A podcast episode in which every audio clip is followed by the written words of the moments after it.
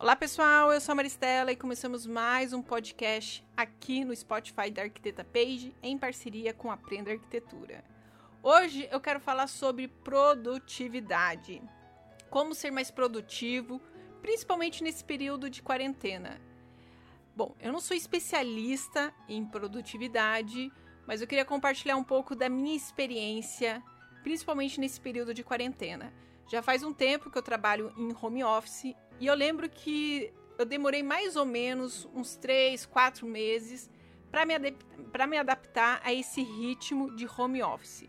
Primeiro, porque a gente tem uma ligação muito forte com a casa relacionada a uma área de descanso, de lazer. Então, é mais difícil de você associar a casa com o trabalho. Já no ambiente de escritório, fica mais fácil, né? Porque a gente já vincula a imagem de trabalho com esse ambiente, visualiza todo mundo ali dos, dos seus colaboradores em atividade. Então você vai receber telefonema do seu cliente, você vai receber telefonema dos seus parceiros. Então a produtividade flui de uma outra maneira, completamente diferente quando você está em casa, que a sua mãe está te ligando, teu pai, teu marido, tua mulher, teus filhos. Então é uma, uma outra ligação, é uma outra relação. Acho que o primeiro elemento que eu quero destacar aqui é com relação ao celular. Hoje a gente acorda com o celular, vai tomar banho com o celular, tem celular com que é resistente à água, então às vezes o pessoal deixa na bancada. Quando vai comer, às vezes deixa no balcão. Então o celular, para onde a gente vai, ele tá junto. Vai caminhar, tá com o celular. Vai no shopping, vai tá com o celular. Então é mais difícil da gente se desprender um pouco desse equipamento. E eu sei que muitas das pessoas gostam de estar conectadas virtualmente através de aplicativos de mensagem, é, através de é, mídias sociais, como é o caso do Instagram, Facebook, é, YouTube. Então a pessoa acaba se dedicando um pouco mais do seu tempo a visualizar essas informações. Em horários de trabalho, é importante a gente se desconectar um pouco desses aplicativos. O que, que eu fiz ao longo desses últimos anos? Eu me desvinculei do WhatsApp. Eu sei que o WhatsApp hoje é uma ferramenta utilizada por muitos profissionais, principalmente para a galera que trabalha com internet online. Mas eu vi que era um aplicativo que, no meu ponto de vista, do que eu estava observando, era um aplicativo que eu perdia muito o meu tempo. Além de receber muita mensagem, assim, que não contribuía muito com o meu dia a dia profissional, eu perdia muito tempo cada vez que visualizava uma notificação. Eu decidi, fiz uma escolha de não ter mais esse aplicativo instalado no meu celular. E foi a melhor coisa que eu fiz. A minha produtividade de uma hora para outra melhorou, por incrível que pareça. Eu sei que é um aplicativo utilizado, tem muitas pessoas que não conseguiriam de jeito nenhum se desvincular desse aplicativo, mas foi uma maneira que eu lembro que até meus amigos falavam, Mari, você não vai voltar pro WhatsApp, Mari, você não vai voltar pro WhatsApp, e eu sempre tinha que dar uma resposta falando, olha, para mim está excelente sem esse aplicativo. E uma das coisas que me incomodava era justamente grupos sem é, um foco específico. Então a gente tinha grupo de, da faculdade, grupo familiar, grupo de, de trabalho, mas ah, chegou uma hora que esses grupos começaram a repetir muita informação. Então era mu muita, muitos memes, muitos videozinhos do cotidiano que as pessoas tinham essa necessidade de compartilhar e que eu poderia simplesmente receber esse conteúdo através de outros aplicativos, como é o caso do Twitter, né? O Twitter é um aplicativo que tudo que bomba de memes, de, de, de coisa engraçada, você entra lá no Twitter, você visualiza num toque. É diferente do WhatsApp, que o seu tio vai te mandar a sua tia, sua avó, seu avô, seu pai, sua mãe, seu irmão, seus primos. Você olha para sua caixa de mensagens, tem 400 mensagens e muitas delas são repetitivas, além das piadas bobas, né? E eu cheguei numa maturidade que eu comecei a valorizar muito mais informações que possam agregar na minha vida e abstrair essas informações que eu classifico como memes ou besterol que não estava contribuindo muito. É claro que isso vai de personalidade para personalidade. Eu fui moldando a forma de visualizar esse tipo de conteúdo. Os algoritmos também das mídias sociais mudaram bastante e que acabam influenciando muito no nosso ritmo. Um deles, por exemplo, é o Facebook. O Facebook viu que investir mais em vídeos era mais interessante para manter o pessoal ativo nas mídias sociais, né, principalmente na plataforma do Facebook, do que trabalhar apenas com posts. Então eles viram uma oportunidade, coisa que o YouTube já fazia há anos, né? De investir mais em conteúdo visual e é o que prende as pessoas de fato. As pessoas estão mais conectadas com vídeos do que com posts visuais, imagens em si. Não é à toa que muitos dos aplicativos aí, TikTok, é, Snapchat, que foi um dos percussores, é, os stories, são mídias que recebem muitas visualizações diariamente. E aí você tem que saber optar por qual, por qual caminho que você vai seguir nessa escolha de entretenimento. Então eu optei pelo afastamento do WhatsApp. Não sinto falta. Claro que eu utilizo um, um outro aplicativo de mensagem que é o Messenger, só que ele é mais restrito, né? Só para amigos mesmo do Facebook. Então é, foi uma maneira que eu optei. E é engraçado que a maneira que as pessoas usam o WhatsApp é completamente diferente do Messenger. Até eu classifico o Messenger como um meio até mais profissional. E claro, como eu uso mídias sociais, eu interajo bastante também no direct do, do, do Instagram, né? Além do e-mail. Eu considero o e-mail hoje a melhor ferramenta para você interagir na questão da comunicação. A pessoa te manda um e-mail, você confirma. Fechou. Se você está no WhatsApp, a pessoa está te mandando uma coisa, de repente a pessoa pode te mandar uma outra, de repente ela te manda outra. Então, uma maneira de você filtrar essas informações é trabalhando com e-mail. Então, com relação à comunicação, a melhor forma de você se comunicar, primeiro, é no presencial. Então, se possível, marque uma reunião no presencial, esclarece todas as suas dúvidas referente ao projeto ou sobre qualquer atividade que você esteja desenvolvendo, com a pessoa responsável ou com a pessoa que possa contribuir no, nesse desenvolvimento. Se não for possível através do presencial ou, por exemplo, numa videochamada, que é um, uma outra plataforma que o pessoal está utilizando bastante nesse, nesse período de isolamento, você vai pelo telefone. Aí, claro, você pode utilizar essa, esses aplicativos de mensagem, né, mandando áudio ou interagindo pelo telefone. Parece que o telefone até está mais distante, né? As pessoas estão mais nessa troca de mensagens por, por áudio do que eu gosto. Eu quando quero mandar uma mensagem, ao invés de escrever, eu prefiro falar. Tem pessoas que não gostam, mas eu prefiro porque eu acho que vai, é, você vai, vai direto no assunto. Então você já explica para a pessoa, é isso, pronto, acabou. Se surgir alguma dúvida, você explica novamente. E às vezes no texto pode surgir uma dúvida, a pessoa pode não compreender. Então, vai da forma também que você se comunica. Sempre quando a gente está desenvolvendo um projeto, é importante a gente checar as informações que a gente está realizando. Chega uma hora que a gente está no looping. A gente está realizando uma atividade, mas a gente não sabe em que etapa que a gente está exatamente, né? Porque você já desenvolveu tanta informação ali no projeto, chega uma hora que você para e você olha, você não sabe se o projeto está fluindo ou não, em que etapa que você está. Então, uma maneira de você checar essas informações é utilizando o checklist. Então, o checklist ele te orienta, ele fala, ó, você está na etapa do anteprojeto, por exemplo, e você já representou todas essas informações.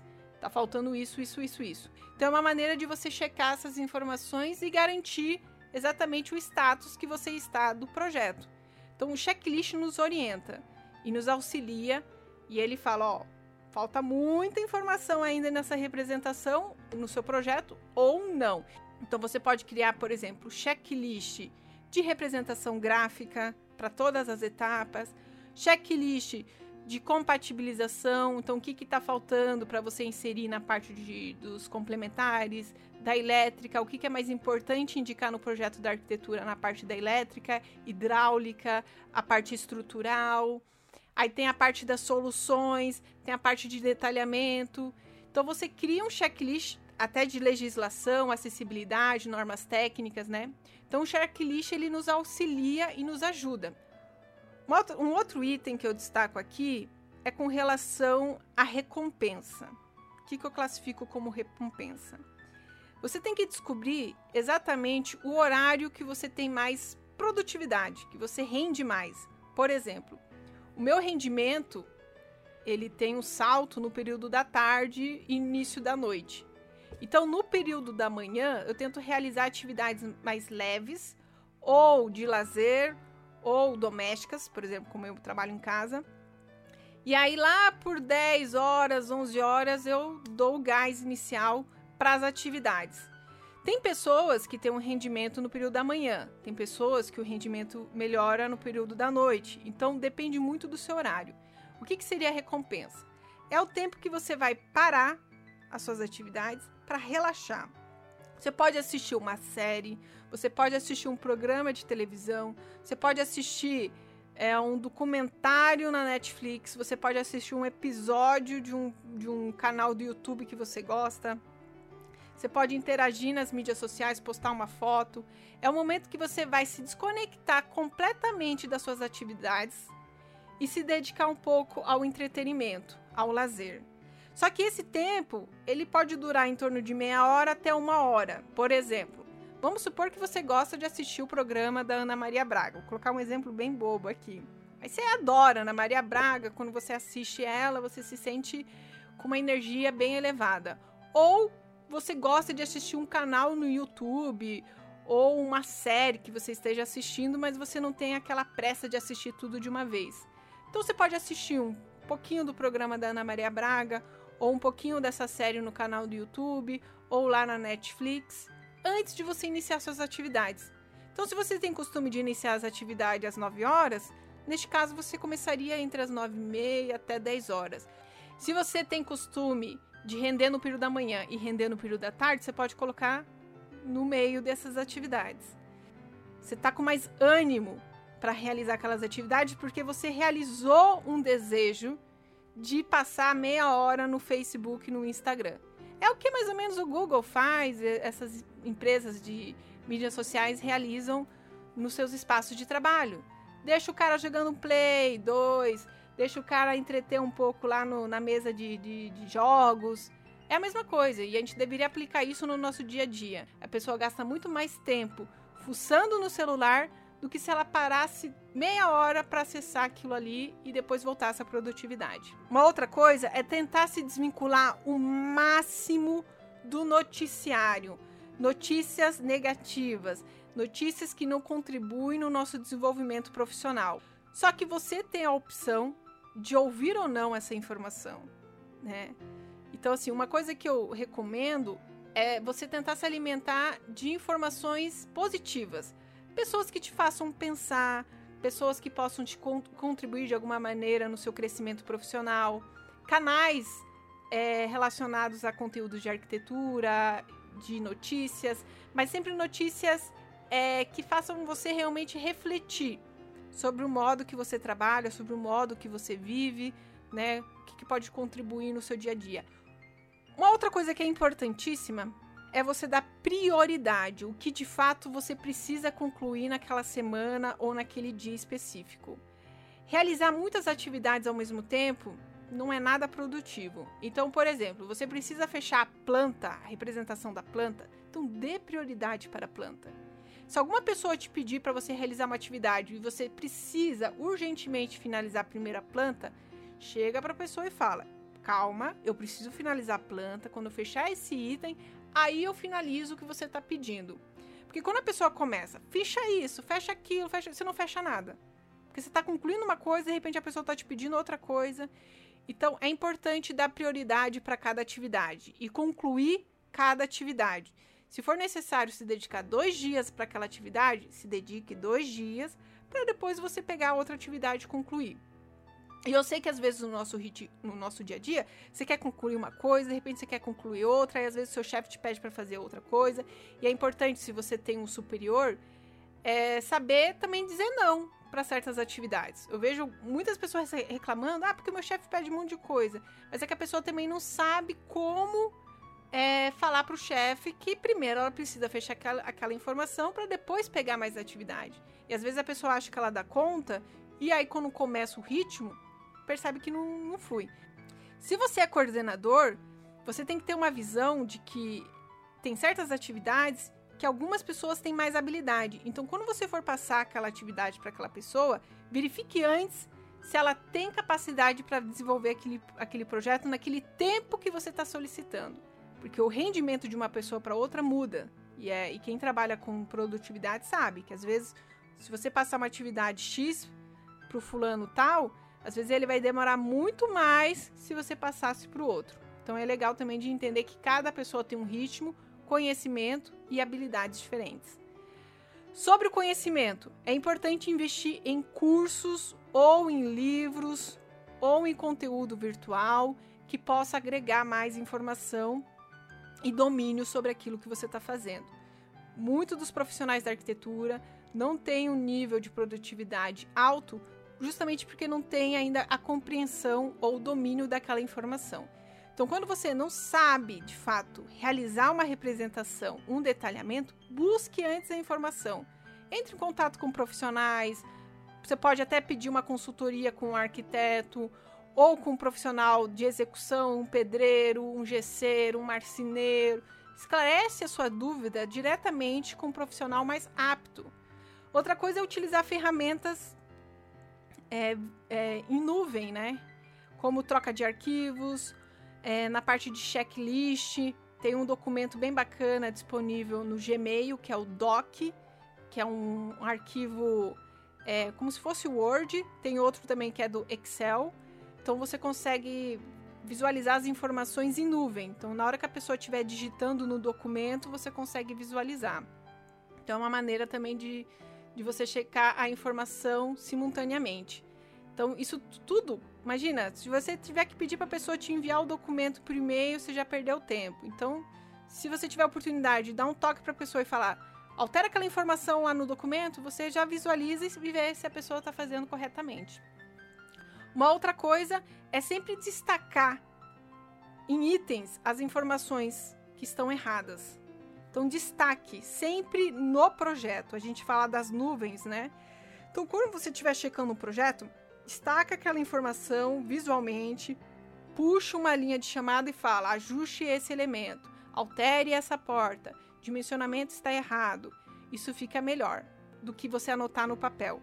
Então, tudo que for relacionado a projeto, você pontua no projeto, no desenho gráfico e destaca com nuvens, com informações para a pessoa visualizar com clareza. Isso também auxilia no, no rendimento, né?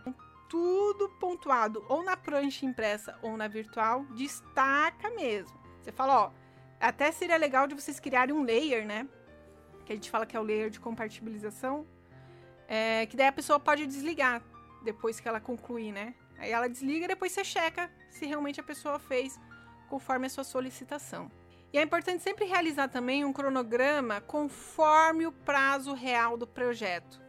Se o cliente falar, ah, eu preciso para amanhã, tem que deixar claro para o cliente, ó, para amanhã não, não é possível. Por quê? Chega uma hora que você vai tendo um desgaste mental e isso não vai te ajudar a ter um bom rendimento no trabalho. Então é importante a gente colocar sempre é, o tempo, o prazo, conforme o desenvolvimento do projeto, selecionar muito bem os colaboradores que vão fazer parte dessas atividades, né? é, dar prioridade sempre para aquilo que você precisa finalizar, criar o checklist, que ajuda bastante. Tem profissionais que até hoje não trabalham com checklist. Uma outra dica que eu dou, mais na área da arquitetura, chega uma hora, pessoal, que a gente cansa de ficar visualizando só na tela. A gente bate o olho na tela e chega uma hora que a gente não consegue nem resolver o problema que a gente precisa resolver no, no do, do projeto. Uma forma bacana de você resolver é imprime aquele detalhe que você está resolvendo e tenta resolver no papel. Chega uma hora que a gente precisa também de um descanso da tela. Então, desliga e vai para o papel. E tenta realizar também atividades é, mentais, né? Tem meditação, tenta ouvir música, trilha sonora mais relaxante, né? Tem trilha sonora de filmes, música indiana, música clássica. Eu gosto muito do, do da playlist mais instrumental, bossa nova, jazz, é, rock também. E claro, tem o momento do cafezinho, né? Então escolher um, comidinhas que vocês gostam, que vocês se sentem bem. As meninas gostam de chocolate, biscoito, um pãozinho com manteiga. Então também é, usar como recompensa a comida também, porque eu sei que ajuda bastante. Comer uma coisa que te agrada, né, no paladar é, é, um outro elemento que contribui. Por incrível que pareça, todo mundo gosta de comer uma comidinha fresca, principalmente se tiver quentinho ali, um pão de queijo saindo do forno.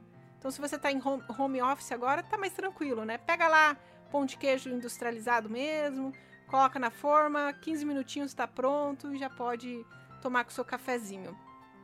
Então, essa aqui seriam algumas dicas com relação à produtividade. Claro que a produtividade muda de profissional para profissional, mas eu acho que o mais importante é o aprimoramento, é buscar realmente a informação, porque quando você tem domínio do que você está fazendo, fica mais fácil para você resolver essas questões. Buscar um minutinho ali da recompensa, ou através da internet, ou quem sabe até levar o cachorrinho para passear, dar uma descontraída mesmo, dar prioridade, fazer checklist e a comunicação, né? Acho que a comunicação também é importante. Como que você vai se comunicar com seus colaboradores e também nas suas atividades. Então é isso, pessoal. Espero que vocês tenham gostado. Dê uma olhadinha nas mídias sociais da Arquiteta Page. Tem o Instagram Arquiteta Page, tem a nossa plataforma de cursos arquitetapage.com. Conto muito com a colaboração de vocês na divulgação desse podcast. A gente se fala até um próximo vídeo. Fui!